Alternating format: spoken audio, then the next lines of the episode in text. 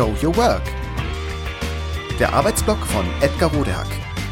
Organisationsberatung, Teamentwicklung, Business Coaching.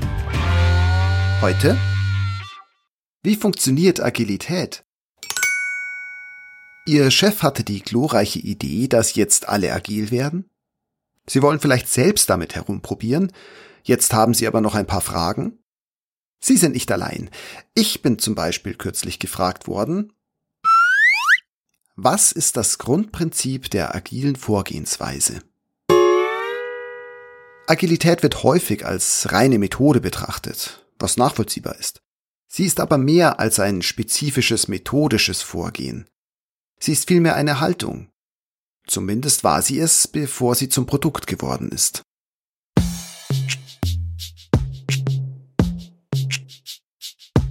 Als Organisation, als Team als Abteilung, als Spezialisten wollen wir dauerhaft von unserer Arbeit leben und uns damit auch verwirklichen. Das gelingt uns nur durch Produkte, Dienstleistungen und die Arbeit, die unsere Kundschaft auch längerfristig zufriedenstellt. Eines der wichtigsten Elemente agiler Methoden ist deshalb, immer wieder sich selbst, seine Kunden und Geschäftspartner zu befragen, ob man noch auf dem richtigen Weg ist und was unter Umständen besser gemacht werden kann. So kann man sich weiterentwickeln, anpassen und verbessern. Das ist im Prinzip die Grundphilosophie agiler Zusammenarbeit. Das mag sich im ersten Moment vielleicht platt und abgedroschen anhören, Wer aber agil arbeiten möchte, sollte wissen, hier sind dies keine Plattitüden.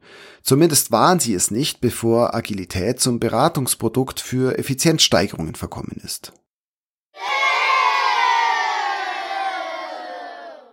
Eigentlich wird also im Gegenteil Haltung und Methodik ziemlich stringent umgesetzt und sehr konsequent gelebt.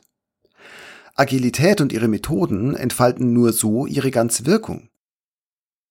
Zwei Prinzipien sind besonders wichtig. Produktorientierung und Qualitätsfokus. Das Produkt muss einfach stimmen, denn nur dafür zahlt der Kunde Geld. Agilisten konzentrieren sich deshalb bei allem, was sie tun, auf diese Aspekte und ordnen ihnen auch so ziemlich alles andere unter. Permanentes Lernen durch Feedback sind zwei weitere wichtige Grundpfeiler der Agilität.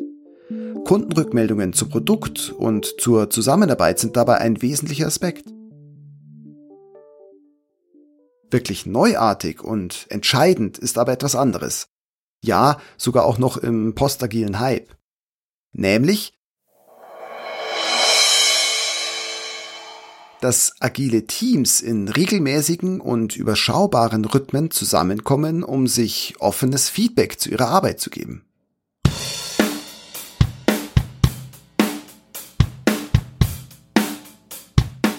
Unabhängig vom Produkt sprechen sie regelmäßig über die Art der Zusammenarbeit. Denn die Qualität der Zusammenarbeit prägt die Produktqualität natürlich entscheidend mit, für die die Kunden schlussendlich bezahlen. Was also können oder müssen wir in den nächsten zwei bis vier Wochen verbessern, umsetzen? Das ist die Frage, die sich agile Teams stellen. Dies ist natürlich ein Vorgang, der alles andere als leicht oder konfliktfrei ist und der sehr viel Offenheit erfordert. Schließlich muss man sich Fehler eingestehen. Es werden Überzeugungen ausgetauscht und um den richtigen Weg gerungen. All das ist aber wichtig, weil es dem Team hilft, seine Annahme zu überprüfen, aus Fehlern zu lernen, einen gemeinsamen Weg zu finden, sich auf das Wesentliche zu fokussieren und Kompetenzen zu verbessern. So wird das gesamte Team besser, Schritt für Schritt.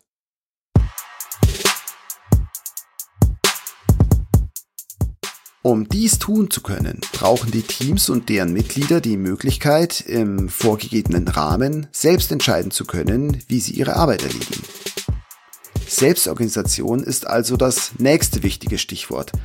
Sie spart überflüssige Genehmigungsverfahren ein und sorgt für Schnelligkeit und auch dafür, dass Menschen verbindlicher und zufriedener arbeiten. Das sind also die Funktionsweisen agiler Teams. So funktionieren sie. Dadurch wird die Arbeit der Teams besser, schneller und im Endeffekt auch nachhaltiger.